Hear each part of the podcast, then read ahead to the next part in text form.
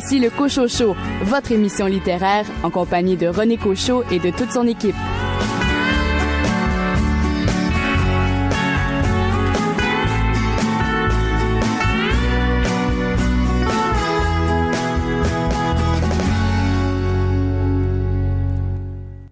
Bonjour tout le monde, ici René Cochot, bien heureux de vous retrouver aux commandes de cette émission euh, littéraire qui cette semaine sera axée sur la littérature jeunesse, si bien qu'au cours des 60 euh, prochaines minutes, vous aurez l'occasion d'entendre trois entrevues avec euh, des auteurs, soit Elisabeth Turgeon à propos de son roman Roengas, Laila Eloua et Maya, et Brigitte Vaillancourt, elle, nous parle de son roman Les Marées, et du côté de Marie-Maude Bossirois, vous avez euh, choisi cette semaine de nous parler de quel livre?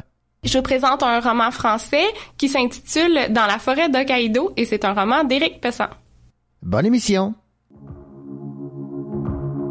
Je regarde en arrière, je vous vois, les yeux vers la terre, je vous vois, même le nez en l'air, je vous vois.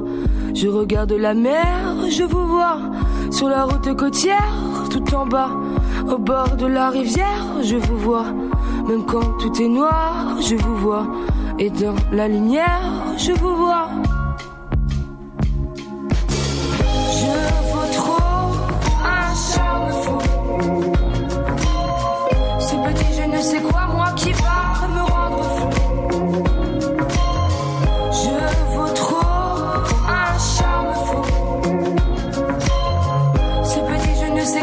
Qui va me rendre flou.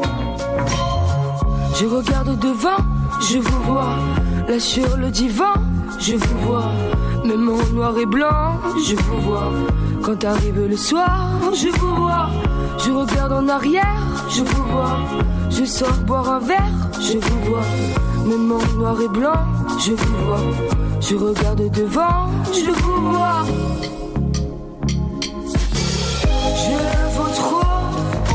Un charme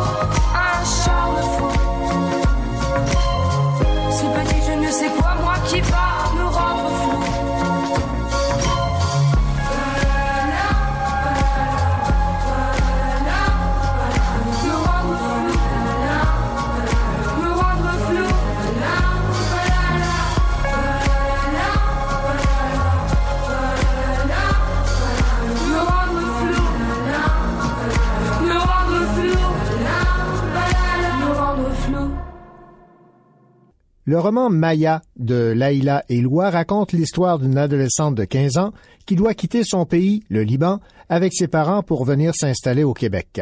Au fil de la lecture de ce roman jeunesse, on apprend à connaître l'adolescente et comment se déroule une intégration lorsqu'on est déraciné. Un sujet très actuel. Voici l'entrevue que Laïla Eloua m'a accordée. Dans le cas de la plupart des, euh, des jeunes immigrants, ils ne parlent pas la langue. Donc, euh, en arrivant, ils, se retrouvent en plus à devoir euh, être en classe d'accueil. Et souvent, ce qui les désole, c'est que en devant avoir une classe d'accueil pendant un an, ils perdent une année scolaire et souvent, ils quittent leur pays parce qu'ils veulent avoir une meilleure vie. Donc, c'est un peu contradictoire pour eux. Ils comprennent pas comment on est supposé être dans un pays où est-ce que je vais avancer, puis là, on me fait reculer. Évidemment, ils comprennent le, contexte euh, dans lequel leurs parents ont décidé de quitter leur pays d'origine. Mais entre la compréhension et l'acceptation, il, y a une ligne. Tout à fait. Puis en fait, c'est vraiment, euh, il passe par plusieurs euh, gammes d'émotions. Euh, il y a le refus, il y a la colère, il y a la tristesse. puis l'acceptation se fait tranquillement. Et ce qui ressort après l'acceptation, c'est ce besoin de, de ne pas décevoir le parent qui a tout laissé, qui a tout abandonné. Donc, il y a une pression. Euh, chez ces jeunes-là euh, qui est quand même assez euh, importante parce que c'est c'est pas c'est à ce moment-là ils comprennent effectivement que leurs parents qui pouvaient être des professionnels dans leur pays se retrouvent dans des situations d'emploi très précaires et à ce moment-là ils ne veulent pas les décevoir, ils veulent être premiers, ils veulent avancer. Donc, la pression est très grande, effectivement. Donc, mais au début, au départ, de laisser ses amis quand tu es adolescent, tu as, souvent une clique euh, qui est serrée, que tu connais depuis euh, que tu es tout petit. Euh, puis il y en a qui ont, des copains, des copines qui laissent parce qu'ils n'ont pas le choix. Ils peuvent pas dire moi je reste dans mon pays. Ils suivent le parent. Donc il y a des petits drames, il y a des plus grands drames. Et ce qu'on retrouve aussi qui est assez intéressant, c'est que ces jeunes-là, euh, au niveau du Québec en tout cas, ils ont la chance d'avoir une intégration au niveau scolaire qui est, qui est extraordinaire dans le sens où toutes les activités euh, que, nos, que, que, les classes régulières peuvent faire, ils les font eux aussi. Donc, ils apprennent très rapidement euh, ils vont à la cabane à sucre, ils vont aller aux pommes, euh, ils vont avoir une soirée de la Saint-Valentin.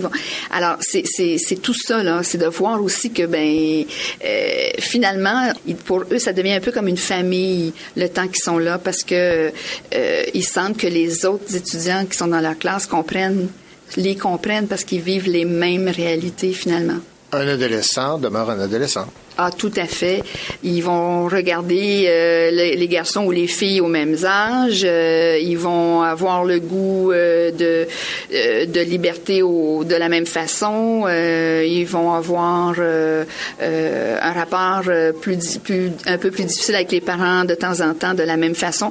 Un adolescent, peu importe d'où il vient, c'est un adolescent. je pense que ce qui peut être intéressant, c'est effectivement pour les étudiants qui sont en classe régulière, qui sont au secondaire de réaliser tout ce que ça peut demander à leur père, finalement, euh, de passer par, cette, par ces classes-là, toute la gamme d'émotions, tous les efforts qu'ils doivent déployer, tous les, euh, non-dits euh, et tout tout ce qu'ils ont dû laisser, abandonner aussi. Euh, je pense que c'est, pour moi, c'est important parce que je me dis, mais c'est la société de demain. Et euh, en ayant euh, finalement un peu un portrait de ce de ce qu'ils vivent, je pense que l'acceptation peut être plus, euh, plus facile euh, et l'ouverture plus grande. Est-ce que euh, vous avez de la difficulté avec le, discours anti-immigration? On a trop d'immigrants, trop de réfugiés, le Canada en fait trop et trop gentil? Vous savez, j'ai fait des recherches pour écrire ce livre-là et évidemment, moi, je me suis concentrée sur l'immigration légale. Mm-hmm. Évidemment, je j'ai pas, j'aborde pas du tout euh, les familles qui traversent à pied. Euh, euh, ces gens-là doivent payer des montants astronomiques pour avoir le droit de mettre le pied au Canada. Alors, on s'entend que déjà, ce sont des gens qui, dans leur pays, pour arriver à, amasser ces montants-là, c'est une montagne. Donc, je pense que la majorité, le fait qu'ils aient cet effort à faire, ont un but très euh, louable et donc ne, n'ont pas, euh, ne viennent pas avec l'intention euh, d'avoir un risque d'être retournés euh, finalement dans leur pays. mais je pense que, que c'est quand même, ça reste important qu'il, qu'il y ait un encadrement et qu'il y ait, comme ce que j'ai pu voir, des outils d'intégration rapide, autant pour les parents que pour les enfants. Moi, ce que j'ai pu voir, c'est vraiment des programmes magnifiques qui existent, beaucoup d'aide, beaucoup d'entraide. Euh, c'est vrai que on, est reconnu. C'est vrai que les Québécois sont des gens extrêmement ouverts et très euh, généreux. Tant que c'est encadré et tant qu'on a euh, cette cette structure qui permet finalement l'intégration avec euh, ce qu'on on vit comme ici, comment on vit. Je pense que ça, je suis pour à 100 pour que les gens viennent vivre comme le Québec vit et non pas. Euh, je suis pas, suis pas très ouverte honnêtement. Je suis égyptienne, je suis née en Égypte, je suis arrivée ici, donc je suis moi-même immigrante. Euh, mes parents, quand ils sont arrivés, on n'a pas été vivre dans un ghetto. On a été vivre dans un quartier euh, anonyme, euh, entouré de Québécois. J'ai grandi avec des Québécois toute ma vie. Je ne savais même pas qu'il y avait des, des quartiers où est-ce qu'on ne retrouvait que des arabophones ou des... Je trouvais ça très drôle euh, quand je suis devenue vraiment plus vieille, là, que je me suis aperçue de ça, parce que justement, pour eux, c'était la, la la chose la plus importante, c'était de, de s'intégrer. Alors, mon père était professeur de français toute sa vie. Ma mère était orthophoniste, alors ça vous donne un peu une idée. Donc, pour moi, ça, c'est important que ça reste comme ça. C'est comme ça qu'on va, qu'on peut réussir à s'entraider, à se, à, avancer en fait, parce qu'on a besoin, euh, on n'a pas toutes les ressources euh, au, Québec pour, au niveau des métiers, là, on manque de, de, de, de main d'œuvre. Euh, puis euh, honnêtement, euh, quand euh, tu interviews les, ces jeunes-là et que tu vois qu'ils te disent qu'est-ce que leurs parents font comme métier, ben la plupart ce sont des, des, des métiers que les Québécois voudraient pas faire, les Québécois de souche ne voudraient pas faire. Donc il n'y a pas de vol de job ou de non, vraiment non, ça n'existe pas. Dans la vraie vie, ça n'existe pas.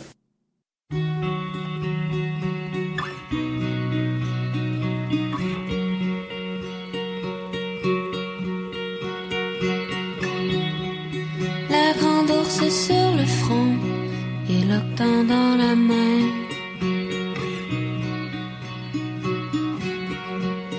Pesante comme un destin que l'on ne peut tracer.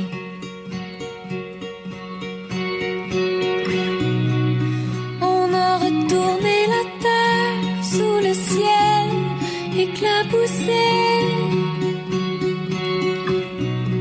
Les fruits mûrs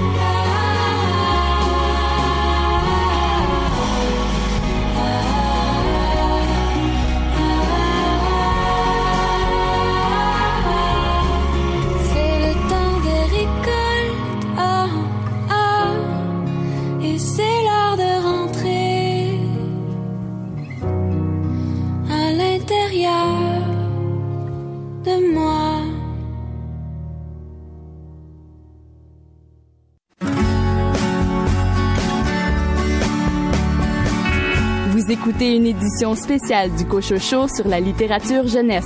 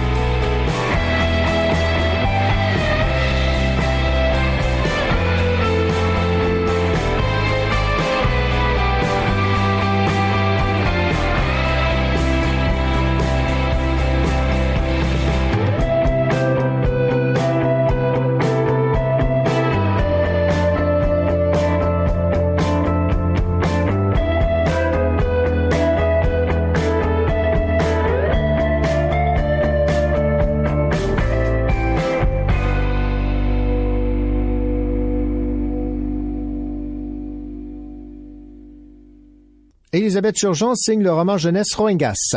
Zachary, Mia et Kotan sont en route vers le Myanmar lorsque les moteurs de leur avion tombent en panne. Le pilote n'a pas le choix, il doit amérir.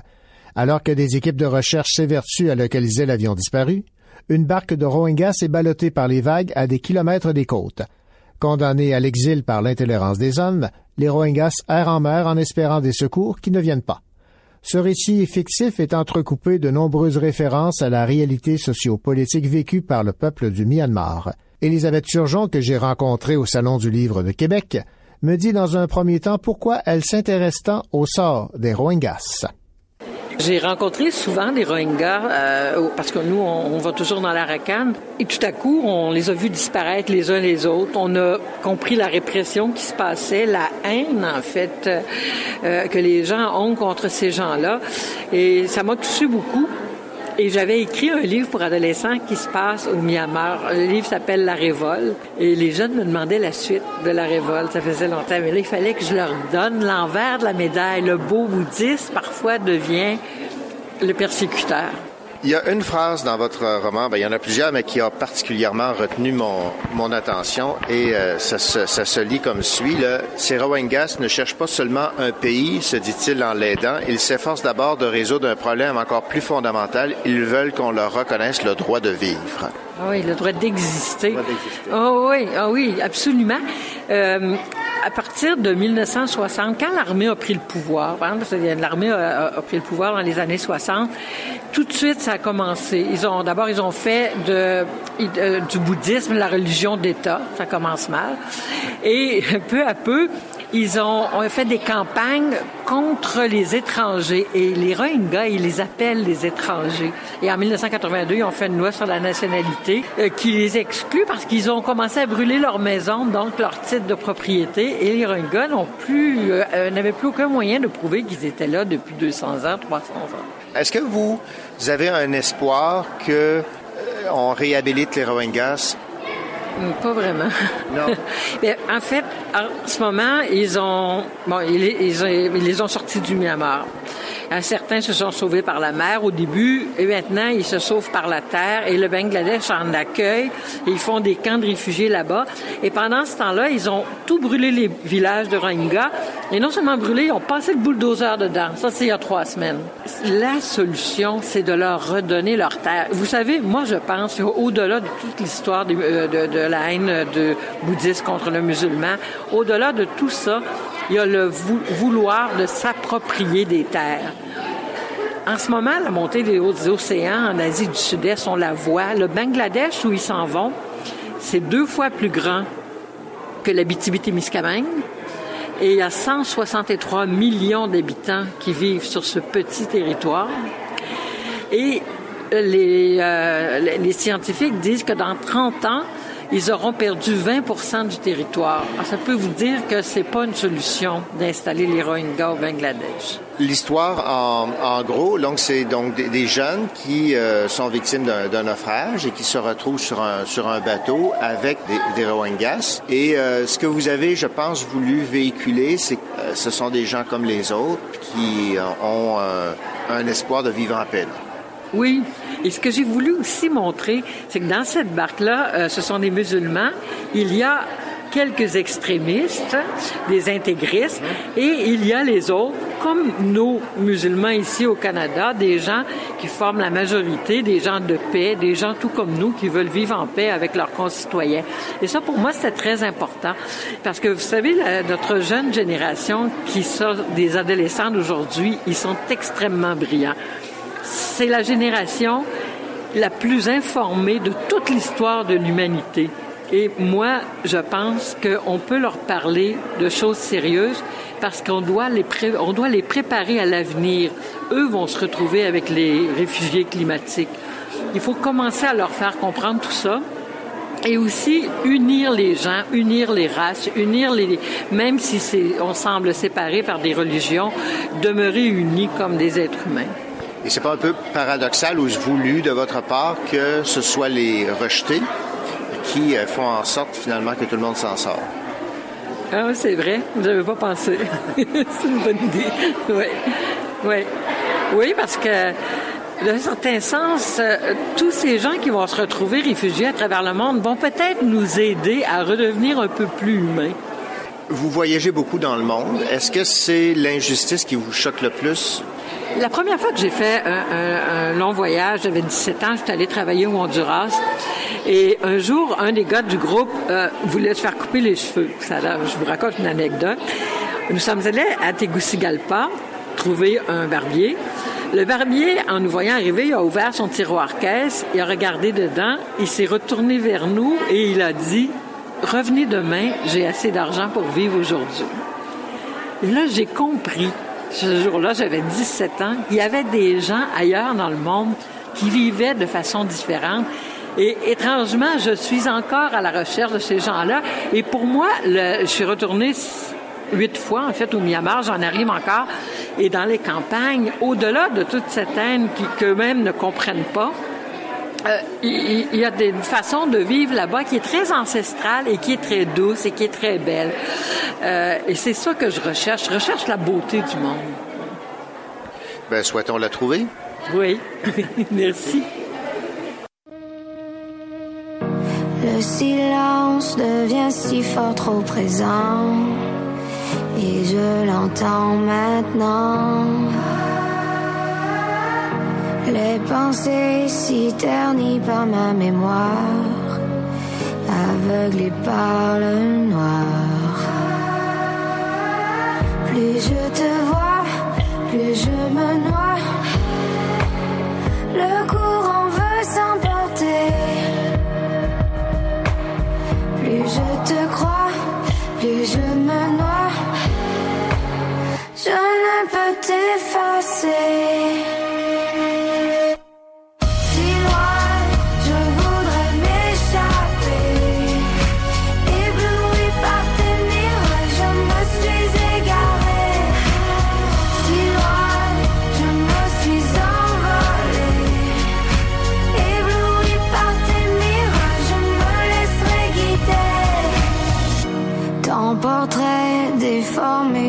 semble faux tourmente mes idées.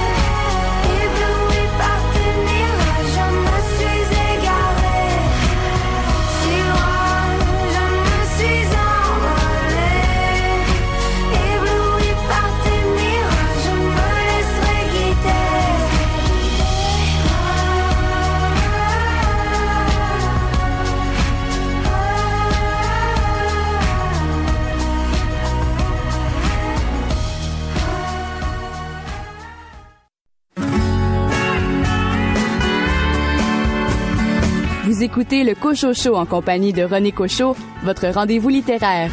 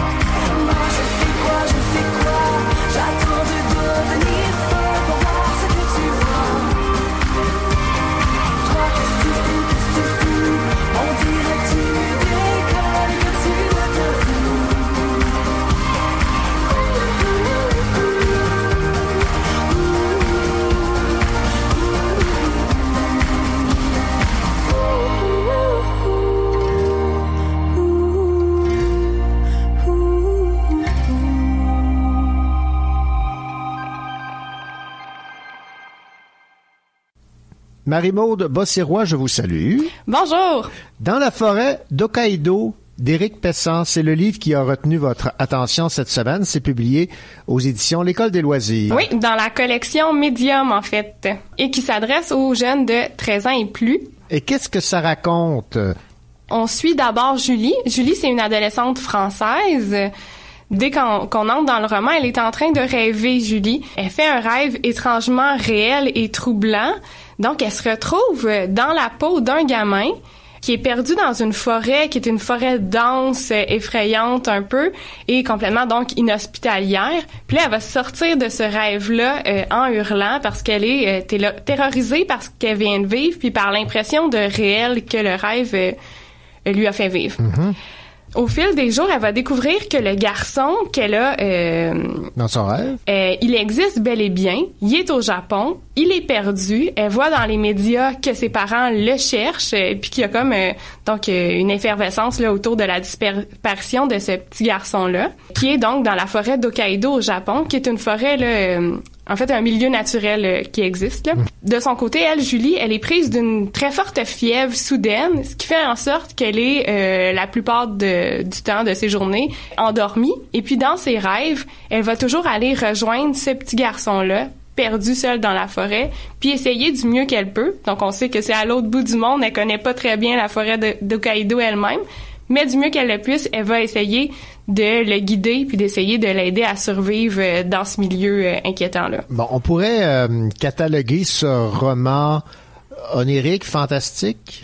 Oui, il y a un peu de ça dans le roman, mais il y a beaucoup de choses. C'est un peu un inclassable. C'est ce qui est fabuleux avec ce roman-là. Il y a du suspense puisque la survie du gamin perdu dans la forêt est incertaine. Il va rencontrer des bêtes, il va avoir faim évidemment parce qu'il y a rien pour se nourrir. La survie de Julie elle-même est euh, incertaine aussi puisqu'elle a une forte fièvre vraiment euh, intense. Puis il y a effe- effectivement des éléments de fantastique, hein, puisqu'il y a une espèce de connexion télépathique euh, mystérieuse entre Julie en France et le petit garçon euh, au Japon. Voilà. Puis, euh, en même temps, Éric Pessan va aussi traiter des enjeux sociaux, euh, notamment de la crise des réfugiés. En effet, les parents de Julie, euh, pendant qu'elle s'endort durant ses rares moments d'éveil, elle se rend compte que ses parents hébergent euh, des garçons euh, réfugiés de l'Érythrée. Ok. Donc, on sait que le pays de l'Érythrée, là, c'est euh, où les, les conditions humaines sont euh, déplorables, euh, parmi les pires sur la planète. Et donc, euh, ce que l'auteur va souligner, c'est le besoin pour euh, la société française, mais on pourrait dire toute la civilisation occidentale, là, d'accueillir ces gens-là avec euh, empathie et humanité. Donc, c'est un message qui va être véhiculé par le roman. C'est sûr qu'on peut se dire que ce, ce message-là est un peu éloigné là, de la quête de Julie et du garçon. Le, le lien est ténu, mais c'est sûr que ce thème-là va ajouter à la richesse du roman. Donc, un roman très riche, je dirais. J'en conclus que vous avez aimé ce livre. là. Oui, euh, j'ai eu beaucoup de plaisir à lire ça. J'ai surtout apprécié les descriptions de la forêt, mais également, en fait, les descriptions de comment cette forêt-là produisait des effets sur les personnages. Donc, euh, comment ils la percevaient, comment ils se sentaient. Donc, les descriptions d'Éric Pessan sont très habiles. Donc, on avait vraiment l'impression de subir euh, cette crainte-là, ce sentiment d'abandon du petit garçon avec lui. C'est en fait une quelques 130 pages, je dirais. Oui, c'est ça. C'est un petit bijou qui se lit d'un trait, vraiment. Dans la forêt de Caïdo de Éric Pessan, à l'École des loisirs, Marie-Maude Bossirois, ça a été un plaisir de vous recevoir de nouveau. Je vous remercie, ça m'a fait grand plaisir. Au revoir. Au revoir.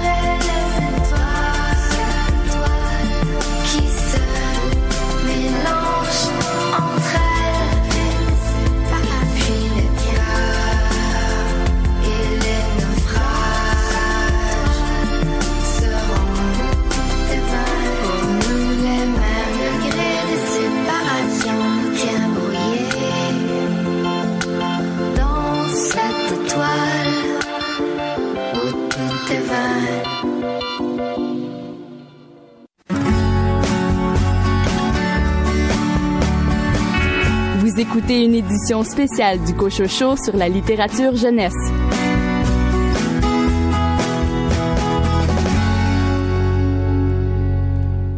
Capucine est comme un poisson hors de l'eau. Pour sa mère, Solange et le reste de sa famille, sa timidité est une tare euh, inexcusable. À quelques semaines de la fin de son secondaire, elle ne rêve que d'une chose, prendre le large, laisser les jacassements de sa mère et de ses tantes pour remonter le fleuve et repartir à zéro. Puis, un jour, les bavardages de Solange cessent d'un coup.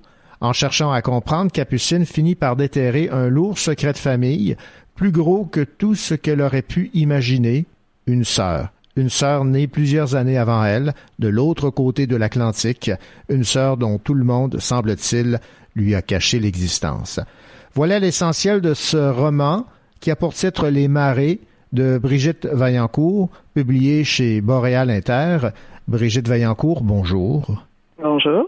Brigitte, ce qu'on peut dire, c'est que dans votre roman Les Marées, la fiction rejoint la réalité. Euh, oui, ben en fait, euh, euh, je vais jouer franc jeu. Moi, j'ai euh, aussi une sœur que- qui a été adoptée euh, à Liverpool dans les années 70 et que que j'ai retrouvée il y, a, il y a quelques années, donc il y a, il y a une dizaine d'années environ. Et euh, maintenant, elle habite sur l'île de Jersey, une île en, en, en Angleterre, mais très proche de la France. Et c'est une histoire qui, qui m'a qui m'habite profondément, puis qui évidemment ça soulève beaucoup de questions aussi sur euh, ce que c'est que qu'appartenir à une famille finalement. Donc euh, c'est inspiré de cette histoire-là. Inspiré, mais romancé aussi. J'imagine que ce que vous avez vécu n'est pas à l'image exacte de ce que le personnage de Capucine et de sa sœur vivent. En fait, je dirais que c'est très intime au niveau des, des émotions, puis euh, des questionnements, puis de tout ce qui appartient à la rencontre avec la sœur, donc entre Capucine et, et sa sœur Joy.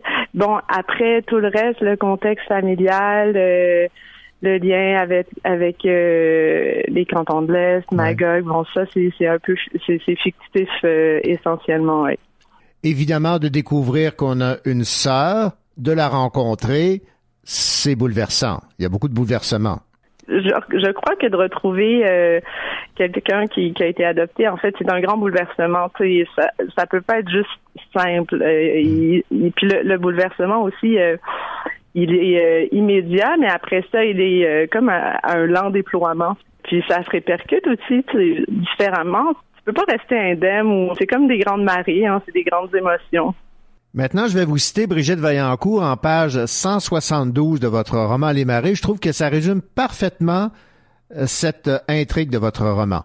Tu savais que deux baleines peuvent voyager ensemble, migrer d'une mer à l'autre, même en étant séparées par des kilomètres de distance.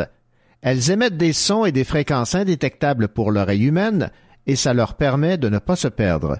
C'est leur secret, leur super pouvoir, la communication acoustique, une communication silencieuse.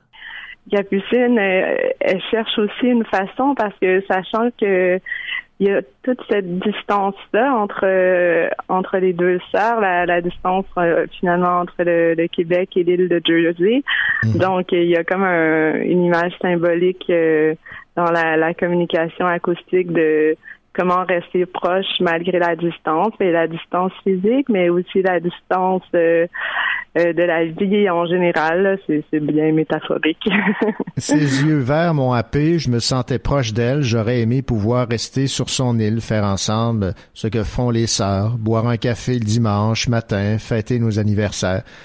On souhaite le plus simple finalement. là. Ouais, ben il y a, il y a, il y a je pense chez Capucine euh, et chez sa sœur Joy, il y a un, un sentiment de déchirement, comme si le le fait de se retrouver, tu, tu te réappropries une, une relation, tu, tu tombes en amour avec l'autre, mais en même temps c'est pas simple parce qu'il y a cette distance, puis euh, ces, ces vies qui sont séparées, donc il y a une espèce de ouais de déchirement, de Donc, on voudrait donc que ce soit plus simple et on, on aurait peut-être voulu être deux sœurs simples et banales dans une même ville qui grandissent ensemble, mais finalement, c'est pas cette histoire-là qu'elles vivent. Parce qu'elles ont un passé complètement différent. Exactement. Donc, une qui a grandi euh, à Liverpool, dans, dans une autre langue, avec d'autres références culturelles. Puis euh, Capucine, elle, euh, pur produit euh, montréalais, dans une famille qui, qui finalement lui ressemble pas. Puis elle a des aspirations, Capucine, euh, d'aller vers le large, c'est d'aller vers plus grand que soi. Elle retrouve ça un peu à la fois chez sa sœur, mais aussi dans l'environnement physique, de l'idée de l'île, tu sais, de partir puis d'avoir un horizon plus dégagé. Il y a une belle relation également entre Capucine et euh, sa grand-mère. Oui. Je vais vous citer en page 41, j'ai trouvé ça tellement beau. Une larme ronde a roulé sur sa joue plissée et est tombée sur le papier. Elle m'a soudain paru plus vieille. Je la voyais respirer avec précaution, perdue loin d'ici dans un passé dont j'ignorais apparemment tout. Une expression douce estompait le regard de Luce comme une consolation. Quelque chose a voyagé entre nous, quelque chose qui se passait de mots. Alors nous sommes restés là, attentives aux secondes qui s'égrenaient au rythme du tic-tac de l'horloge grand-père, sachant toutes deux qu'il y aurait dorénavant un avant et un après. Capucine elle grandit entourée de femmes. Euh, il y a ses tantes, il y a sa mère qui sont toutes très très euh, loin d'elle finalement, tu sais, des personnalités un peu très extravagantes, euh, flamboyantes, très très bruyantes, et elle se retrouve pas là-dedans. Mais par contre, elle a sa grand-mère qui est un petit peu, qui est un personnage très bienveillant, avec qui contient une certaine sagesse, mais aussi une certaine forme de rébellion. Elle trouve beaucoup de réconfort dans, dans cette grand-maman. Qui s'est senti libéré de ce secret qui était gardé dans la Oui. famille. Oui, ça c'est vrai. C'est intéressant aussi. Euh, on revient un peu à l'idée de, euh, la répercussion finalement de, de ce que ça crée chez les autres euh, membres de la famille. Mais oui, il y a quelque chose de libérateur pour elle aussi, comme un apaisement, je pense. Et Capucine, elle, sort grandie de cette euh, expérience. Elle aussi, elle vit un- une espèce de forme d'apaisement, elle qui était tellement prise euh, par son, euh, son envie impérative de, de fuir sa famille, fuir sa ville, fuir son école, euh, d'aller migrer finalement euh, vers des villes qui sont proches de l'eau, vers la mer. Elle trouve finalement euh, peut-être euh, pas toutes les réponses, mais certaines réponses à, à ces questions sur son héritage, sur ce qu'elle porte à travers les autres membres de sa famille. Brigitte Vaillancourt, merci beaucoup. Merci.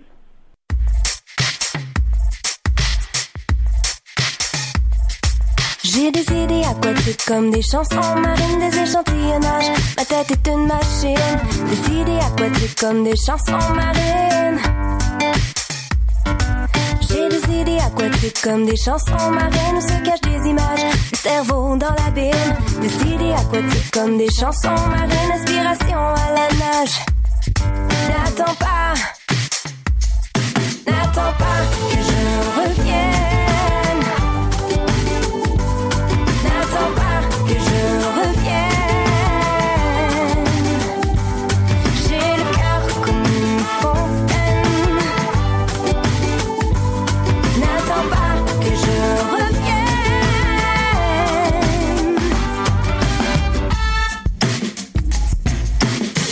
et le gel en tout figé. J'ai bu de l'antigel pour tout liquéfier.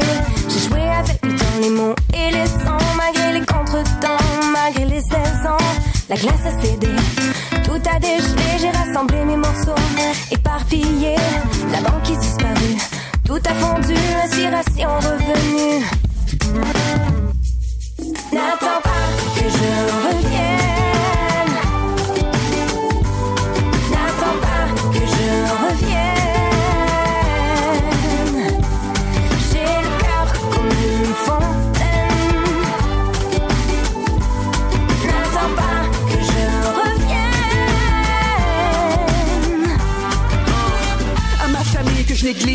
Mes chums. Sachez ce que le jeu exige quand il s'offre en cadeau. La terre ne tourne pas rond, aux cieux je demande pardon. En attendant, moi je suis en feu, fait que j'ai sauté à l'eau. Y'a que l'inspiration qui va me guider. Naviguer Naviguer, sans retour, sans jeter l'encre. Chaque jour est une renaissance, sortie du cœur de la mer. Mais ma mère a perdu son sens, son essence est le nerf de ma guerre. Fallait que je vous mette au courant. Je l'ai dit à l'océan. Il m'a si bien écouté que je m'y suis jeté. N'attends pas que je revienne.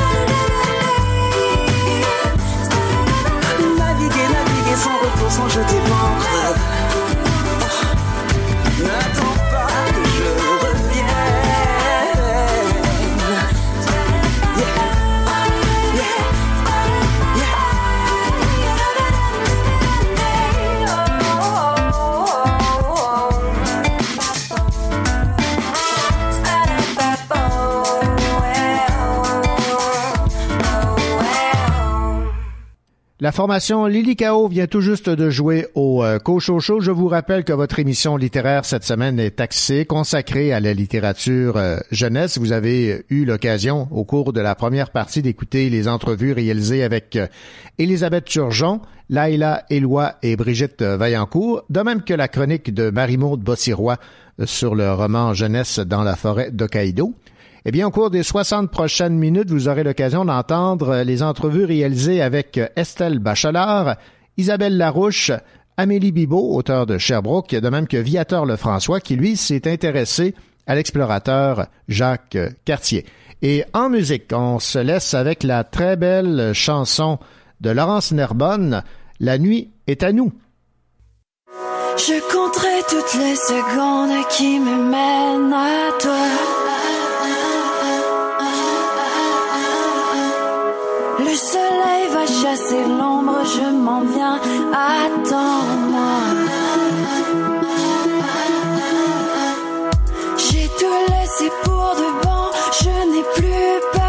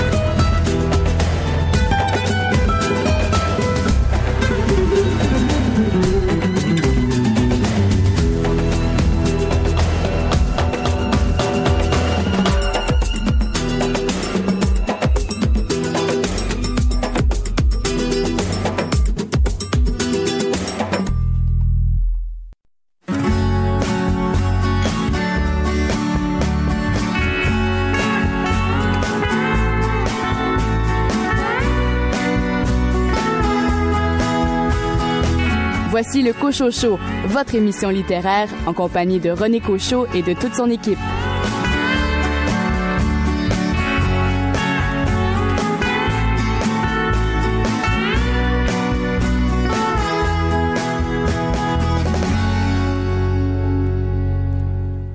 Rebonjour à toutes les personnes à l'écoute du Cocho Show depuis déjà euh, une heure et bien le bonjour à ceux et celles qui se joignent à cette émission littéraire. Ici euh, René Cochot, bien heureux de vous y euh, retrouver.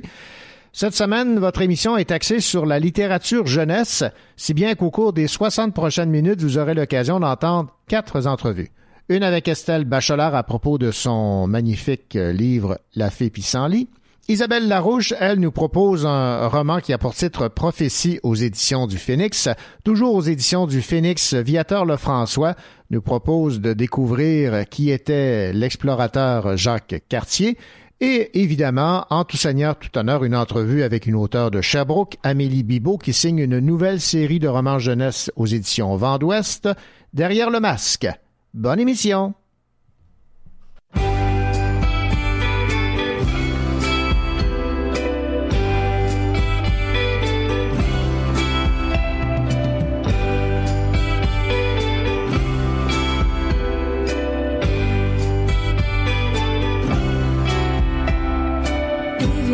Vient plus se coucher avec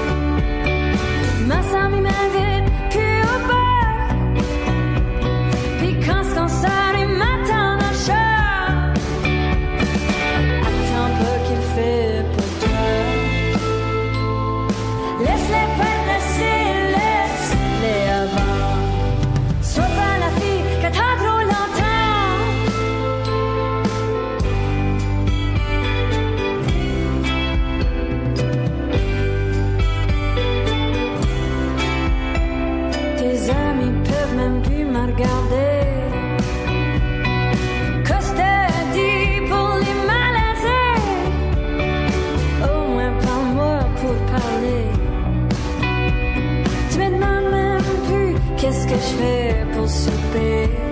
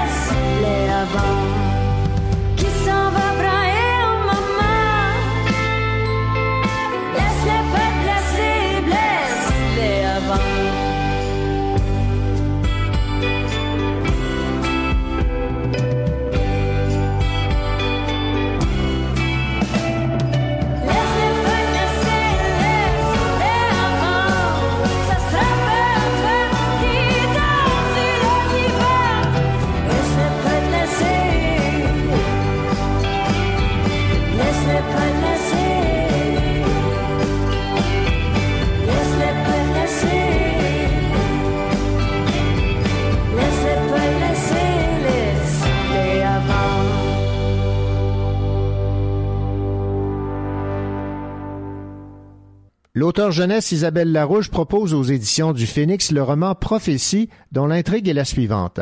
Une itinérante qui rêve dans les parcs et qui donne des miettes de pain aux moineaux et aux pigeons, ça n'a rien d'inquiétant, n'est-ce pas? Non, cette mystérieuse clocharde est loin d'être une obscure ensorceleuse. Cette petite vieille est quelque chose d'autre et cache un grand secret blotti sous son armure loqueteuse. Alors, c'est une histoire qui est basée, euh, qui se- qui se- se- s'étend sur quatre chapitres différents, toujours situés à Montréal. Pourquoi Montréal? C'est là où j'étais quand j'ai écrit le roman. Euh, quatre chapitres, donc, quatre histoires différentes dans quatre époques différentes.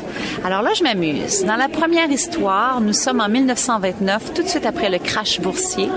On est à Verdun, donc le parti plus sud de Montréal. Une jeune adolescente doit s'occuper de ses jeunes frères et sœurs euh, parce que sa mère est décédée. Son père, évidemment, est chômeur. Ce n'est pas facile, la vie. Et sur son chemin, elle rencontre une vieille dame qui est assise sur un banc public, qui classe des vieilles cartes. Et quelque chose va changer dans la vie de cette jeune fille. Je m'arrête là.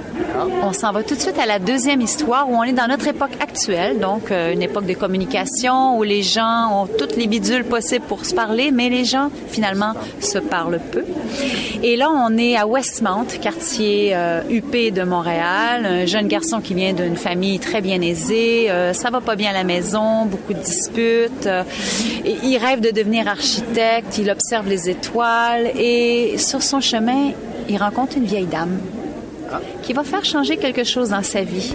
Évidemment, le jeune garçon est très inquiet au niveau de comment l'environnement se comporte, euh, les inondations, euh, les, feux de forêt, euh, tout ce qu'on voit. Finalement, on n'a qu'à allumer la télé, on se rend compte comment l'environnement se désagrège. Et je m'arrête là. On s'en va à la troisième histoire. On est dans un futur proche. Je dirais en 2050, 2060, dans ces années-là. Et là, il y a un astéroïde qui menace de venir frapper la planète. La planète qui est déjà très mal en point. Et on a un jeune homme euh, qui joue de la guitare électrique, qui a un talent particulier. Il est repêché par une agence spatiale. On l'envoie dans l'espace parce qu'avec son talent, il va pouvoir sauver le monde. Et je vous le dis tout de suite, sans rien vous livrer dans l'histoire, c'est qu'il va réussir parce que son chemin a croisé celui de cette vieille dame, qui est toujours là. On est rendu à la quatrième histoire, dans un futur beaucoup plus lointain. On est toujours à Montréal, dans le parc La Fontaine. Et là, j'ai voulu m'amuser, faire une projection de comment j'aimerais voir l'avenir plus tard, comment on règle les grands problèmes de la Terre. Et on voit assis sur un banc public une vieille dame qui classe des vieilles cartes toutes racornies devant un petit enfant de 7 ans qui joue dans le sable et qui va questionner la dame et qui enfin va raconter son histoire. C'est un roman plein d'espoir. C'est un roman qui nous rappelle aussi que nous avons tous un petit talent caché, quelque chose, peu importe dans quelle matière ou dans quel sujet. Et ce petit talent-là, si on le met à profit, on a tous le pouvoir de changer le monde. Nous sommes tous reliés, interreliés entre nous, comme les personnages dans le roman. Et chacun, à leur façon, ont apporté leur petit grain pour sauver le monde. Alors, c'est un roman, d'abord à la page couverture, qui a l'air plus sombre. On pourrait croire, oh, ça fait peur. Mais non, il faut se détromper parce que on s'en va vers quelque chose de très, très beau. Plein d'espoir.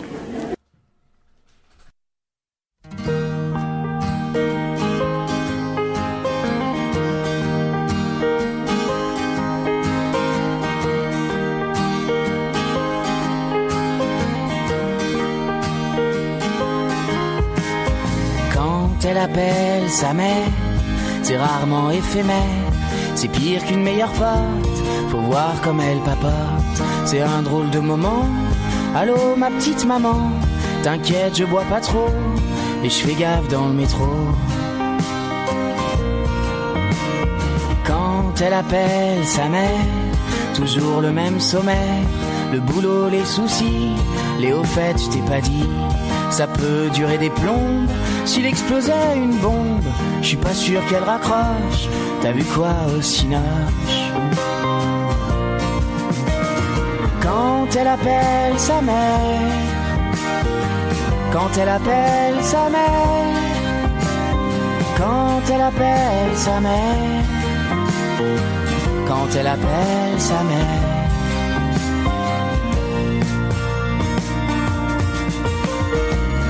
Quand elle appelle sa mère et qu'elle joue les vipères, je tends un peu l'oreille, quoi, on fait tous pareil. Et souvent ça croustille, discussion entre filles, je te raconte pas le programme, elles en font tout un drame. Quand elle appelle sa mère, je deviens secondaire, mais avec ce sourire, qu'est-ce que tu veux lui dire? Nouveau jean sur les fesses, discussion de gonzesse, mais comme c'est toujours tendre, j'espionne pour les entendre. Quand elle appelle sa mère, quand elle appelle sa mère et ça repart de plus belle quand c'est sa mère qui appelle.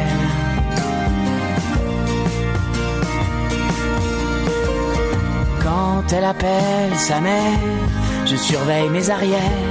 Si j'ai vu des copains jusqu'au petit matin et la vaisselle pas faite, ça peut devenir ma fête comme je fais pas le fier. Alors j'appelle ma mère. Quand elle appelle sa mère, c'est rarement éphémère. Je peux faire un marathon ou écrire cinq chansons. D'ailleurs, faut que je termine ma petite mise en abîme. Et mieux vaut me dépêcher. Je crois qu'elle va raccrocher.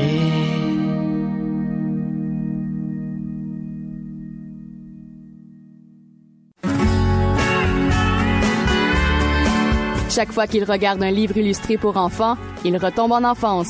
Sylvain Daudier.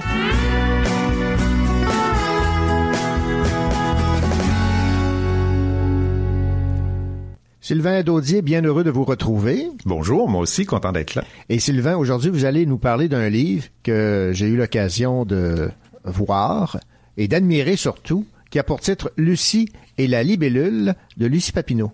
Oui, l'auteur Lucie Papineau et l'illustratrice Caroline Hamel nous proposent un conte magnifique. Un conte que j'oserais qualifier d'écologique. Il évoque les préoccupations d'une enfant, Lucie, celle qui sait faire sourire le soleil, au prendre soin de notre planète bleue suspendue comme un ballon dans l'immensité de l'univers. Vous comprendrez que je cite l'auteur. Oui. En premier lieu, avant d'ouvrir ce grand album, installez-vous confortablement comme si vous alliez ouvrir par pur plaisir votre coffre au trésor. Coupez le téléphone et tout bruit environnant. Dans le chaud silence de votre nuit, tournez la première page. Il était une fois une petite fille nommée Lucie.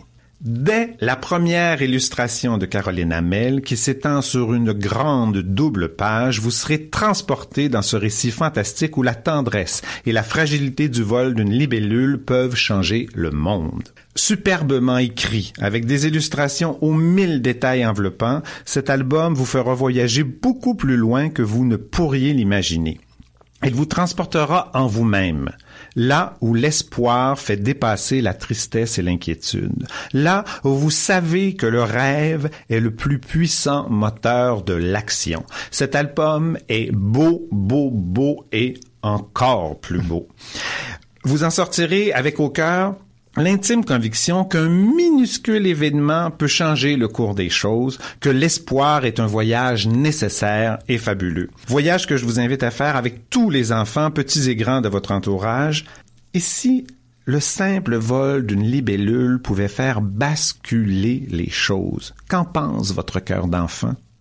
Lucie et la libellule de l'auteur Lucie Papineau, illustré par Caroline Hamel aux éditions Azou, maison d'édition qu'on connaît pas beaucoup au Québec encore, mais je vais faire des recherches pour vous puis je vous en reparle la prochaine fois. Ouais, ça m'intrigue. Et pour ce qui est de votre questionnement sur est-ce que le vol d'une libellule peut euh, changer le monde, ben, je vais y réfléchir aussi. Ouais. Pensez-y comme il faut. J'y pense. Vous allez voir.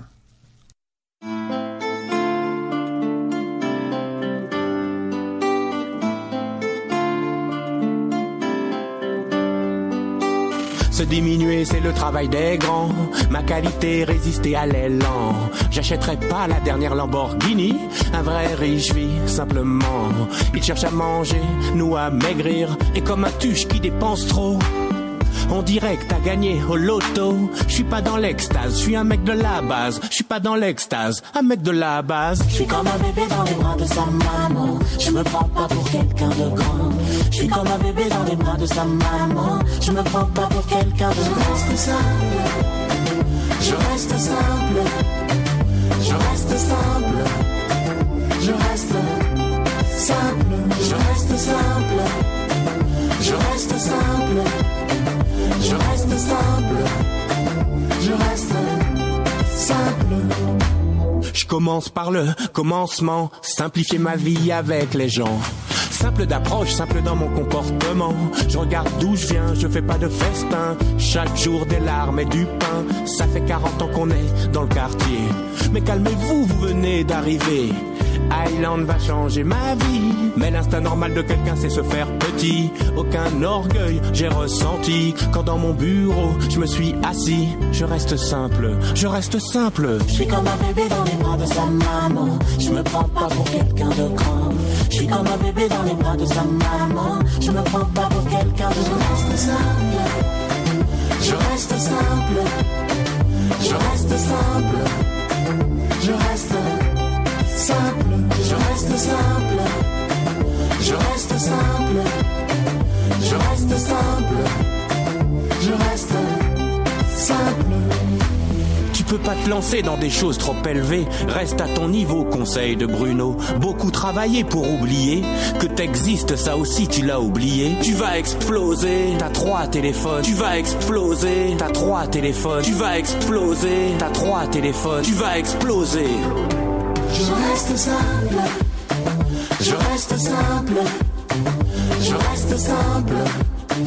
Je reste simple. Je reste simple. Je reste simple. Je reste simple. Je reste simple. Je reste simple. Je reste simple. Je reste simple. Je reste simple. Je reste simple. Je reste simple. Je reste simple.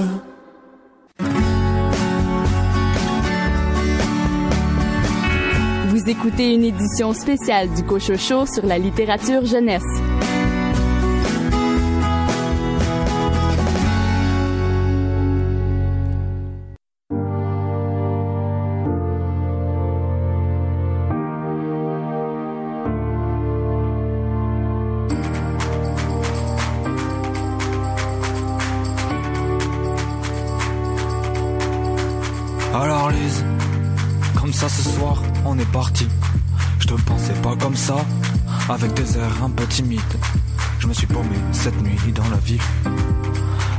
Un peu à cause de toi. Alors Lise, les fantasmes, c'était pas sur moi. Même dans tes yeux, j'en savais rien. Tu me regardais même pas. Et ce soir, en face à part, on dansait comme des fous. Les mêmes moites et les sens jouaient de nous. Alors Lise, dis-le-moi que c'était pour une fille. Je t'en voudrais pas. C'est vrai qu'elle est fort jolie. Elle a le type de corps qui te tourne la tête. Quand elle parle, tu larmes. Et entre nous, c'était pas la fête. Alors Lise, dis-le-moi que c'était pour une fille. Je t'en voudrais pas. C'est vrai qu'elle est fort jolie. Elle a le type de corps qui te tourne la tête. Quand elle parle, tu larmes. Et entre nous, c'était pas la fête. Alors Lise, comment ça? Explique-moi. Quand on se voyait blotti contre moi, ton cœur chaviré, t'as pleuré et ri. À la fin, un peu moins, et j'ai compris.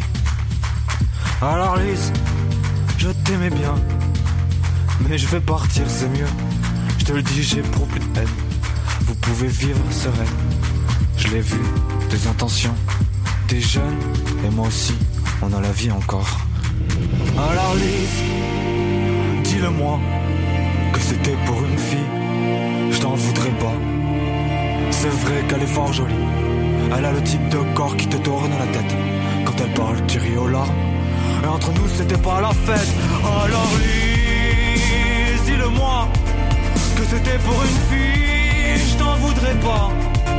C'est vrai qu'elle est fort jolie. Elle a le type de corps qui te tourne la tête. Quand elle parle, tu ris. Et entre nous, c'était pas la fête. Alors Lise,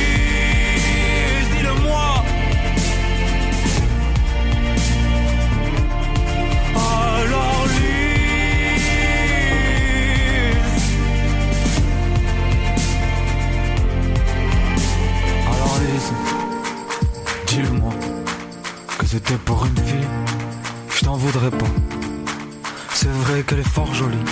Elle a le type de corps qui te tourne la tête. Quand elle parle, tu ris aux larmes. Et moi, je m'arrête.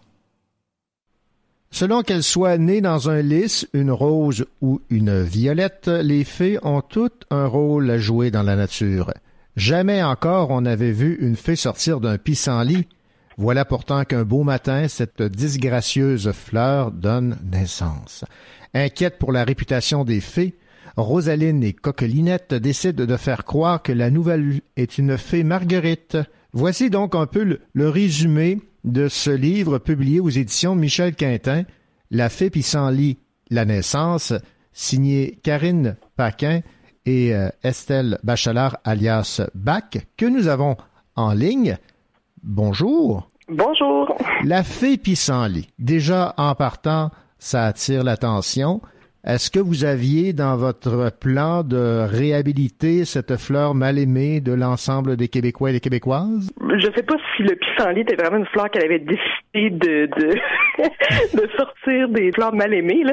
mais euh, c'est sûr que ça va un peu de ce sens-là. de dire, Écoutez, euh, c'est pas parce que c'est une mauvaise herbe qu'elle est nécessairement euh, pas belle et euh, pas intéressante.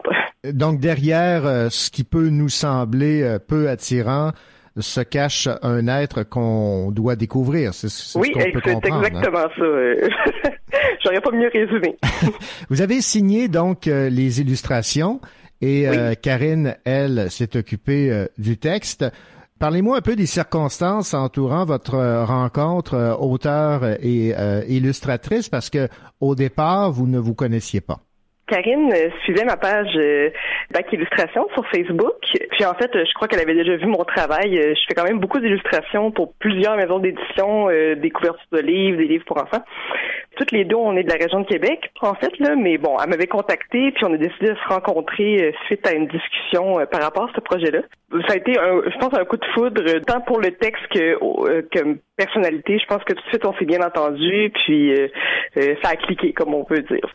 Vous aviez quand même un regard sur les textes parce que c'est sous forme de bande dessinée. Il faut savoir des fois limiter euh, les textes avec euh, un minimum de mots dans certaines bulles. Avec le dessin, j'amène une certaine expertise côté bande dessinée parce que bon, euh, je suis auteur de bande dessinée euh, aussi. Puis euh, donc c'est vraiment un travail d'équipe de ce côté-là. Euh, puis en effet, ça, c'est pas parce qu'on écrit un texte que nécessairement ça peut bien aller en bande dessinée aussi. Donc il y a quand même un certain travail à faire côté dialogue. Parfois, on met des mots sur quelque chose, mais en bande dessinée, on peut se permettre de faire une case sans texte, par exemple, parce que le dessin apporte quelque chose qui suffit. Donc ça, il y a une certaine façon de traiter le texte en bande dessinée. Là. Ouais, parce que vous euh, avez euh, à quelques reprises ajouté le fameux bourdon. Ça, c'est l'autre mal aimé, mais du côté des abeilles.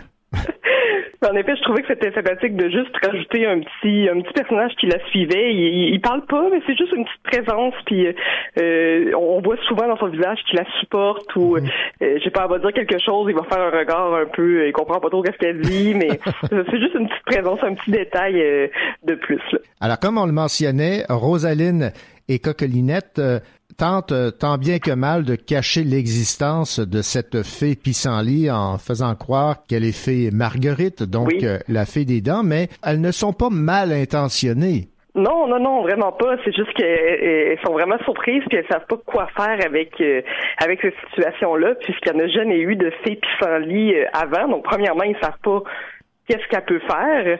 Puis c'est ça, en fait, il essaie de la protéger un peu de ce côté-là pour dire, ben écoutez, euh, on sait pas qu'est-ce que t'es, mais on va essayer de t'intégrer dans notre milieu quand même. Donc c'est pas c'est pas méchant, mais bon, c'est peut-être pas la meilleure solution non plus. Effectivement. Je faire référence euh, au monde de Star Wars avec le côté obscur. Oh, Parce que Dieu, vous, oui. hein, vous le traitez dans votre livre avec les fées noires. Les fées noires étaient autrefois des fées qui ont été bannies par la mère fée à cause de leur mauvaise conduite. Ce sont des êtres méchants et euh, sournois qui désirent par-dessus tout agrandir leur clan pour se venger de la mère fée. Leur tactique, encourager les petites fées vulnérables à basculer dans le côté obscur. Alors évidemment, elles ont dans leur mire la fée pissenlit. Ben oui, parce qu'évidemment, bon, euh, la fille pissenlit est sort de l'ordinaire, mais aussi euh, est un peu naïve. hein. donc, euh, c'est une, une petite fille euh, toute jeune, et donc euh, c'est ça, c'est ça, c'est une cible idéale. évidemment, l'objectif est de s'assurer qu'elle ne sombre pas dans le côté obscur. Mhm. Coqueliquette et Rosaline euh, euh, doivent euh, tout faire pour qu'elle qu'elle évite de se rendre de ce côté-là. là. Donc, elle joue un rôle important dans la vie de la fée Pissenlit, même si au départ, elle euh, tente de cacher son, son existence même et son identité. Ça fait, ça fait toute une suite de péripéties, euh, c'est ça, tout, tout basé sur un mensonge. En fait, finalement, s'il avait dit la vérité dès le début, peut-être que tout ça serait pas arrivé. Mais on n'aurait pas eu une bonne histoire non plus. Là. Exactement. Est-ce que je me trompe aussi? Visiblement, vous avez eu un immense plaisir à illustrer la fée Pissenlit? Ah oui, j'ai vraiment, oui, oui, je suis contente que ça paraisse parce que, oui, oui, ça paraît. parce que j'étais bien motivée par ce projet-là, puis euh, je m'étais dit, ah, le- tu sais, je, je le voyais déjà euh, dans ma tête quand j'ai lu le texte, euh, j'avais déjà ça en tête.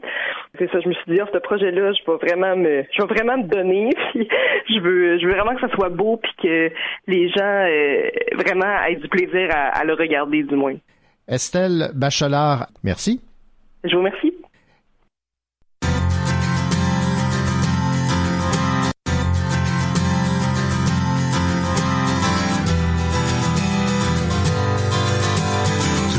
Cette idée de partir,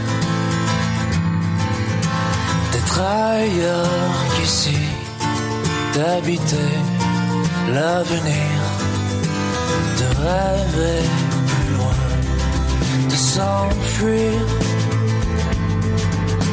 du fil des années qui ne peuvent assouvir quatre saisons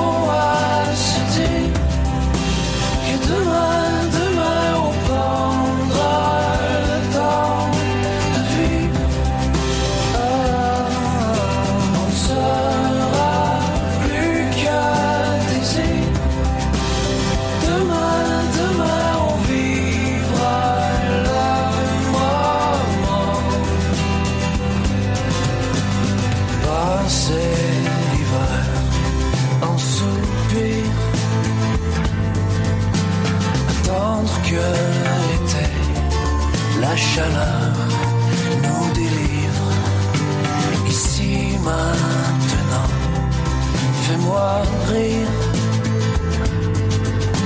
Quand tout va si vite, quand on veut devenir Quatre saisons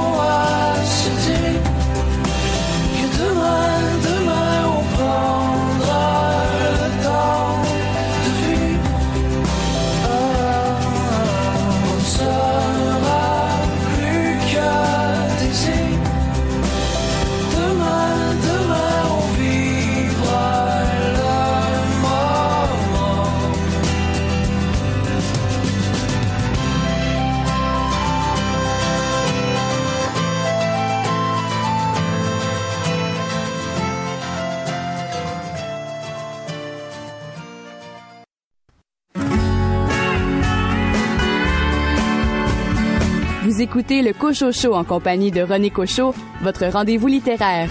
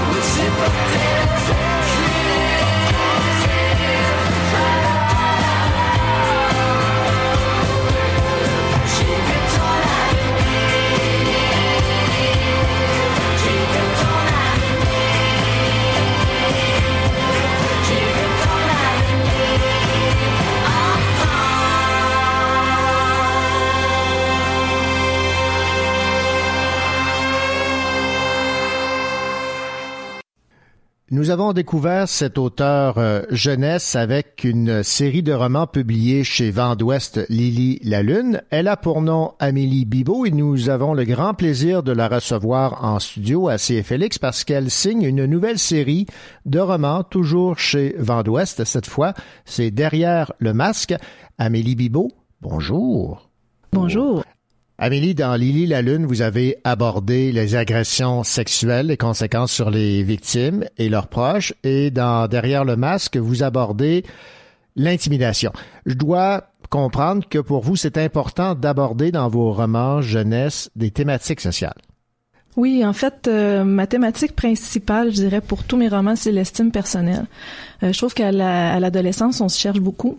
On sait pas trop qui on est, on se fait influencer. Euh, en tout cas, ça a été mon cas. Puis j'ai fait des, des découvertes en, en grandissant. Puis j'ai envie de les partager aux adolescents, puis de leur faire peut-être les faire réfléchir sur euh, plusieurs aspects, là, comme Lily la Lune avec les agressions sexuelles. Qu'est-ce qui est acceptable, qu'est-ce qui l'est pas, Euh, le consentement sexuel. Et là ici, je parle d'intimidation. Ce que j'essaie de montrer dans celui-là, dans le tome 1 en particulier, c'est euh, la personne qui, qui se fait intimider.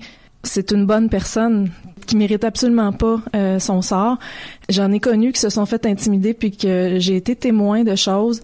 Ben, j'ai eu un petit peu d'intimidation moi aussi. C'est ça, c'est qu'à un moment donné, tu les tu les revois adultes, puis tu te demandes pourquoi?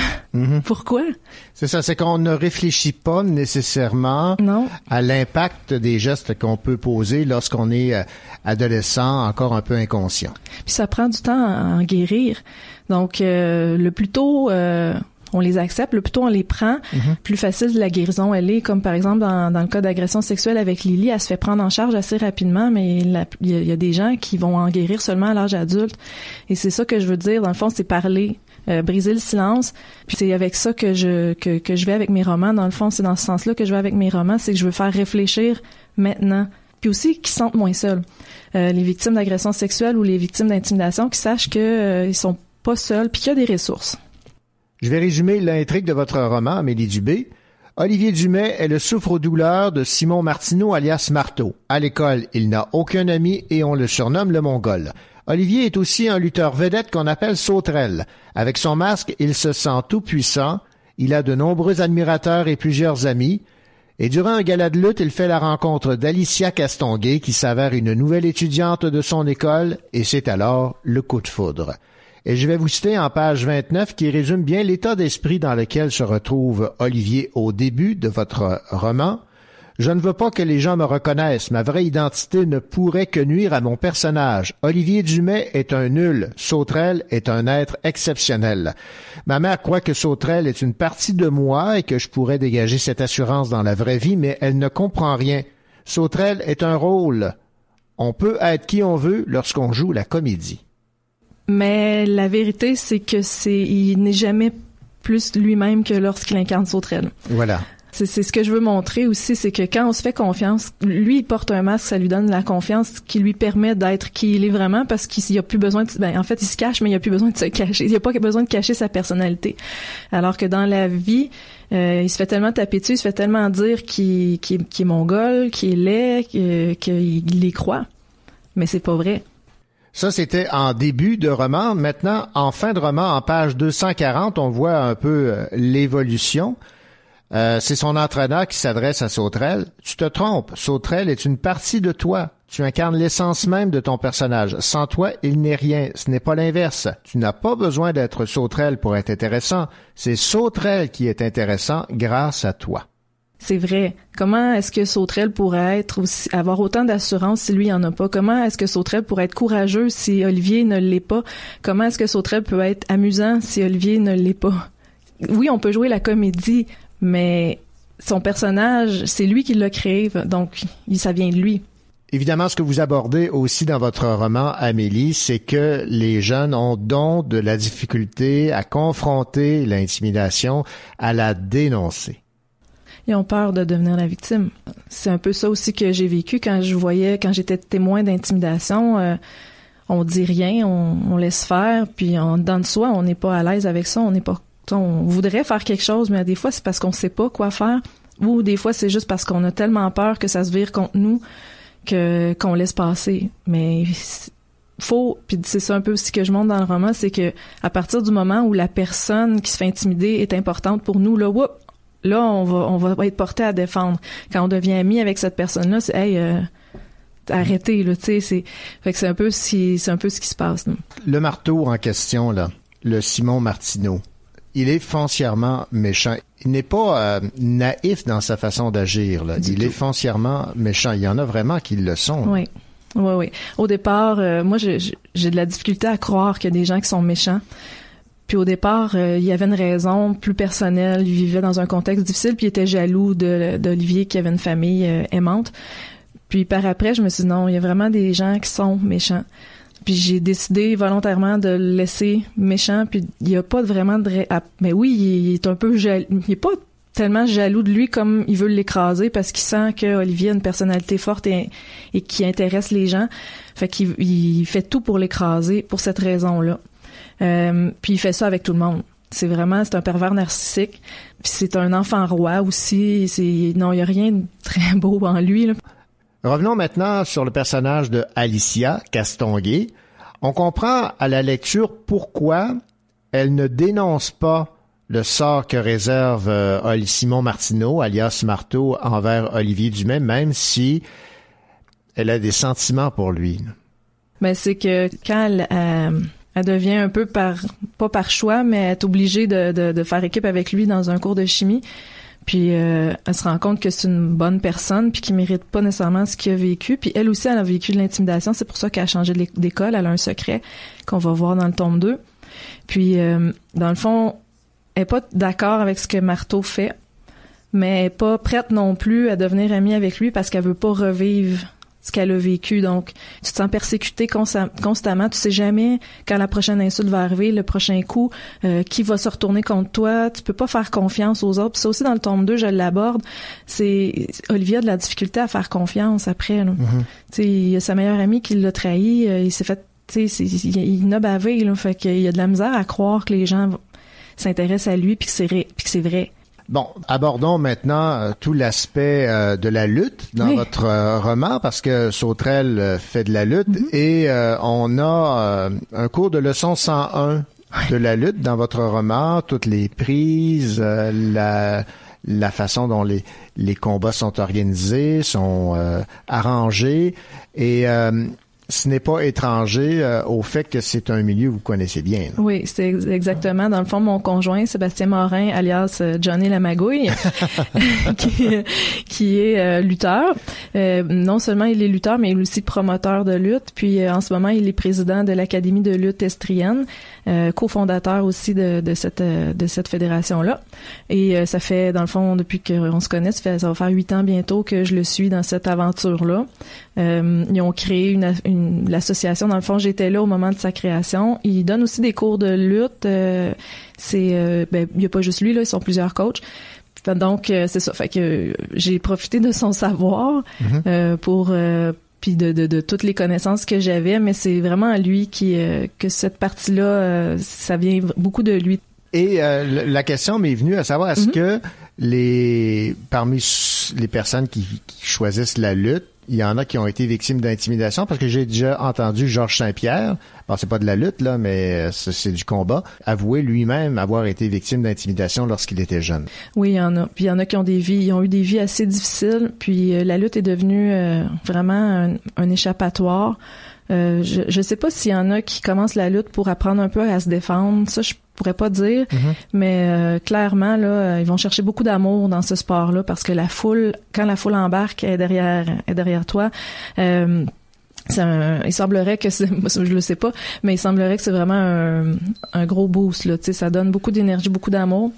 Et puis euh, en même temps, il y a l'effet de gang. Tu sais, c'est c'est tricoté serré, c'est même une famille, tu sais, il y a, y a de tout, il y a de la chicane, il y a, de, il y a de la- beaucoup d'affection, euh, les gars s'encouragent, les filles aussi, euh, parce qu'il y a des il y a des lutteuses, puis je les admire beaucoup d'ailleurs. Euh, donc c'est ça, c'est vraiment une famille, c'est tricoté serré, c'est un petit milieu, ils se connaissent tous. Puis euh, voilà, c'est ça, c'est Mais j'ai pas de, de difficulté à croire qu'ils deviennent d'autres euh, personnes parce que ne serait-ce que nous, lorsqu'on se déguise euh, à l'Halloween, on devient le personnage qu'on incarne. Donc c'est exactement le cas dans, en ce qui a trait à la lutte. Oui, puis ils peuvent devenir qui ils veulent. Puis, euh, tu sais, comme les lutteurs méchants, eux autres, ils s'amusent là-dedans. là. Puis, tu sais, ce que, ce que je me rends compte, c'est que souvent, les lutteurs méchants, c'est les plus gentils. euh, je sais pas, j'ai- je- à un moment donné, je me suis posé la question, j'ai dit, coudon, c'est, c'est-tu parce qu'ils extériorisent tellement leur violence puis leur méchanceté Mhm. sur le ring que dans la vraie vie, il en reste moins? Je, je sais pas, ils sont vraiment super gentils la, la plupart des du temps, là, les, les lutteurs méchants. Puis les lutteurs euh, qui sont gentils aussi sont gentils, là, c'est pas ça, mais euh, ils peuvent être qui ils veulent. C'est vraiment, ils jouent un rôle, puis... euh, mais ça vient quand même de leur personnalité. Ils peuvent pas, comme Olivier, je disais là, tout à l'heure, Ouais, que ouais. ça vient de sa, perso- sa personnalité, ça vient d'eux autres quand même. On va terminer en Mhm. abordant aussi le fait que Olivier a un frère Oui. qui est autiste. Oui. Euh, Ça aussi, c'est un thème que vous abordez. là. Ouais, ouais. Puis ça aussi, ça va être développé dans le tome 2. Ils vont placer son frère, mais en tout cas, je, je- Oh. j'en parlerai pas plus là. Mhm. Mais euh, oui, ben en fait, au départ, euh, Étienne, qui est autiste, c'est, c'était un peu le prétexte euh, pour, euh, pour euh, dans le fond, Olivier se fait traiter de mongol. C'est un peu à cause du À handicap de de, ça, son de son frère. Il défendait son frère à l'école. Il allait à la même école que lui. C'était plus facile pour sa famille. Puis pour défendre, il défendait son frère. Puis ça s'est un peu reviré contre lui. Euh, mais non, c'est une. Puis en même temps, moi, j'ai j'ai vécu avec une sœur malade. Fait que c'est un petit, un petit bout de ma vie là, que je que j'exploitais. À un moment donné, Olivier est en colère parce que son frère est différent. Euh, Ouais. c'est vrai là. Tu sais, quand t'as un frère ou une sœur malade, des fois là, t'es t'en as assez. Là. Oui, ben, c'est tout à fait humain Ouais. comme réaction. Là. Exact.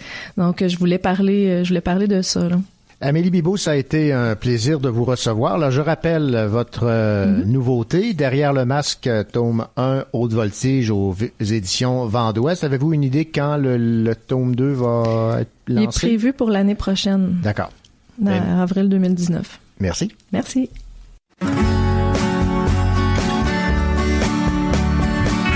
Vous écoutez une édition spéciale du Cochocho sur la littérature jeunesse.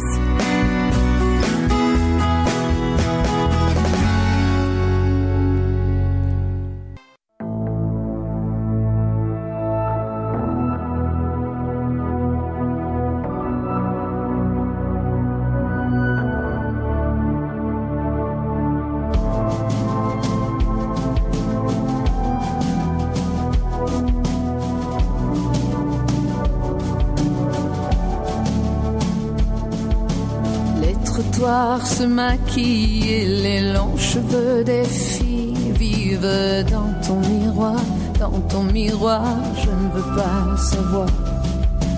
On tourne des pages et nos regards se chargent, il ne fait que pleuvoir, fait que pleuvoir sur la route et notre histoire s'en va. Loin de nous, loin de tout. Qui pouvait la retenir, elle part. Loin de nous, loin de tout. Pour ne rester qu'un souvenir. Notre amour s'envole comme les avions d'école. Il est déjà trop tard, déjà trop tard, plus de rendez-vous. On coupe les ponts, les horloges en rond. On est dans ce couloir, dans ce couloir au bout. Et notre histoire s'en va. Loin de nous, loin de tout. Ce qui pouvait la retenirait pas. Loin de nous, loin de tout. Ne rester qu'un souvenir.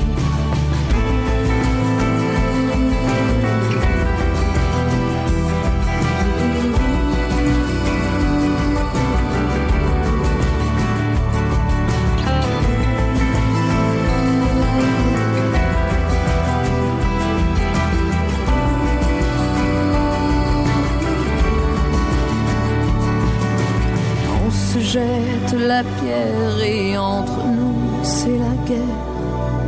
On se sépare, on se sépare, on est seul et notre histoire s'en va. Loin de nous, loin de tout.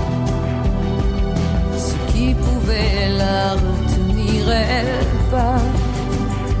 Loin de nous, loin de pour ne rester qu'un elle part. Loin de nous, loin de tout, ce qui pouvait la retenir.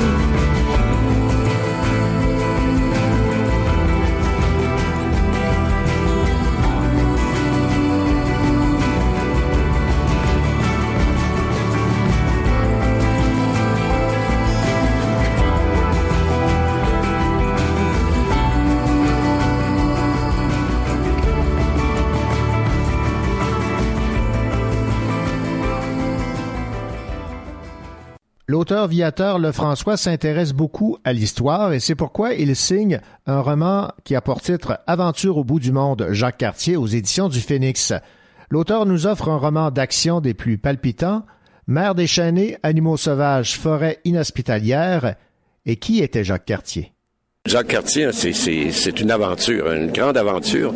Et euh, avec, euh, si on parle par exemple de, Jacques Cartier euh, versus mes autres romans historiques, c'est les, les autres les autres romans comme sur les canons de Wolfe, qui est la conquête. C'est, nous qui est en cause, c'est notre survie. Alors que Jacques Cartier, on n'existe pas en 1534. C'est, il, il découvre et à mesure qu'il avance, il sème un peu, il sème un peu la graine de ce qu'on va être plus tard. hein. C'est un peu ça que je, comme ça que je l'ai vu. Euh, et c'est sûr que c'est ce sont trois voyages en fait, hein, 1534, 1535 et jusqu'en en 1542, là, qui, est, une tentative de colonisation d'ailleurs, c'est quand, même intéressant. Euh, et, euh, et avec eux, ben, euh, hein, il arrive naturellement à les rencontres qu'il fait. C'est, ce qui est le plus intéressant. Euh, d'abord, euh, ce qu'on appelle aujourd'hui les Micmacs, hein, des Chaleurs, euh, ce qu'on appelle les, les Iroquois du Saint-Laurent, euh, donc euh, qui, qui, qui étaient près de 100 000 à l'époque, hein, à partir de la rivière euh, Saguenay jusqu'au Chalaga. C'était des villages des deux côtés du, euh, du Saint-Laurent, euh, qui lui appelait la grande rivière euh, du Canada. là. Et, et finalement, ce qui est intéressant, c'est que 60 ans plus tard, euh, quand Champlain arrive, il y en a plus de, euh, il y en a plus de, de- des Iroquois là, parce que c'est ce qui avait finalement euh, empêché de, fonder une colonie en 1542. Et euh, mais Champlain, il avait étudié les écrits de Jacques Cartier et donc il a gardé les mêmes noms. Donc, quand ce qu'on découvre dans ça aussi, c'est que Jacques Cartier a, donné euh, des noms euh, de lieux à, à beaucoup d'endroits qui existent encore aujourd'hui, presque 500 ans plus tard. Et, euh, et ça aussi, c'est intéressant à découvrir. Mais en même temps, les rencontres, euh, c'est sûr qu'il faut, faire un roman d'action, hein, parce que sinon, euh, il est destiné aux jeunes, destiné à... En fait, pas d'âge, hein, l'histoire, donc on va... moi, ce que j'ai pris, j'ai- pris, par exemple, les fils de Donnacona, que, que Jacques Cartier amène en France, parce qu'il il dit, bon, ben, on va leur apprendre le français, quand je vais retourner un an plus tard, ben, ils vont, ils vont servir d'interprète. Ça marche pas tout à fait comme ça. hein. C'est des gens très indépendants, les, des, Iroquois. De- à l'époque, en fait, c'était le peuple de la Maison Longue. hein. C'était plus ça parce que le, le terme Iroquois n'existait pas, naturellement, ni Micmac, d'ailleurs, à l'époque. Et euh, en même temps, mais il y a toute l'interaction entre euh, les... les- les, euh, les, euh, les matelots, les mousses euh, et les, fils de Donnacona et plusieurs, euh, plusieurs Amérindiens de l'époque. hein. Moi, j'emploie le mot indien à l'époque parce qu'on est aux Indes occidentales aussi. Donc, le mot indien peut faire dans celui-là et dans le livre à cette époque-là, finalement. Donc, si j'écrivais un livre aujourd'hui, ce serait plus les Amérindiens, naturellement. C'est le nom qui, qui eux, se sont donnés, un nom plus moderne, si on peut dire. Et avec tout ça, on fait un roman où on, fait des découvertes en même temps que Jacques Cartier. hein, parce que quand on arrive à Hochelaga, c'est incroyable. Ils n'ont jamais vu de blanc, eux. Ils pensent qu'ils se sont, euh, qu'ils se sont pratiquement des sorciers, des gens qui vont le guérir. D'ailleurs, que le chef de Hochelaga euh, est malade et il va demander à Jacques Cartier de, toucher ses plaies et tout ça. Et Jacques Cartier va jouer le jeu. Et en même temps, euh, dès qu'il a fait ça, il, fait un signe. Il y a des centaines d'infirmes, euh, euh, de toutes sortes qui arrivent, qui sortent d'une tente et qui arrivent, euh, euh, qui arrivent devant Jacques Cartier. Jacques Cartier est très patient, euh, va finalement faire un, signe de croix, va leur donner un chapelet et va toucher leur plaie. Et va lire aussi un extrait de la Bible, hein, parce qu'il était- très, très, croyant, Jacques Cartier. Donc, c'est la première fois qu'ils voyaient un livre, ces gens-là. Imaginez-vous comme tout, ce qu'on peut, euh, ce qu'ils pouvaient penser aussi. Donc, ça, ça fait un livre vraiment complet parce que c'est de l'action, c'est de et c'est la découverte, naturellement, du premier Européen qui, qui a, hein, qui a cartographié puis qui a visité euh, le fleuve Saint-Laurent. C'est lui, d'ailleurs, qui a donné le nom du, du baie Saint-Laurent. hein. Et Jacques Cartier, ce qui est intéressant aussi, euh, c'est que quand il revient avec les fils de Donnacona euh, en 1536, euh, il va euh, eux, ben, ils, disent, ils disent que leur village, ça s'appelle- Kanata. Et donc, lui, il comprend que finalement, c'est le, ils s'en vont, ils voguent sur le grand fleuve, le grand, la grande rivière du Canada. Et les Indiens, mais a- ils commencent à les appeler des Canadiens. Donc, c'est, donc on est loin de 1867. Hein? C'est intéressant pour ça. Eh bien, c'est avec cette entrevue que m'a accordé Viateur Lefrançois sur son roman jeunesse portant sur Jacques Cartier que se termine cette édition spéciale du Cochocho axée sur la littérature euh, jeunesse. Je vous rappelle que le Cochocho est disponible en balado si vous voulez réécouter une entrevue qui vous a plu, une chronique. Allez, bonne semaine. Au revoir.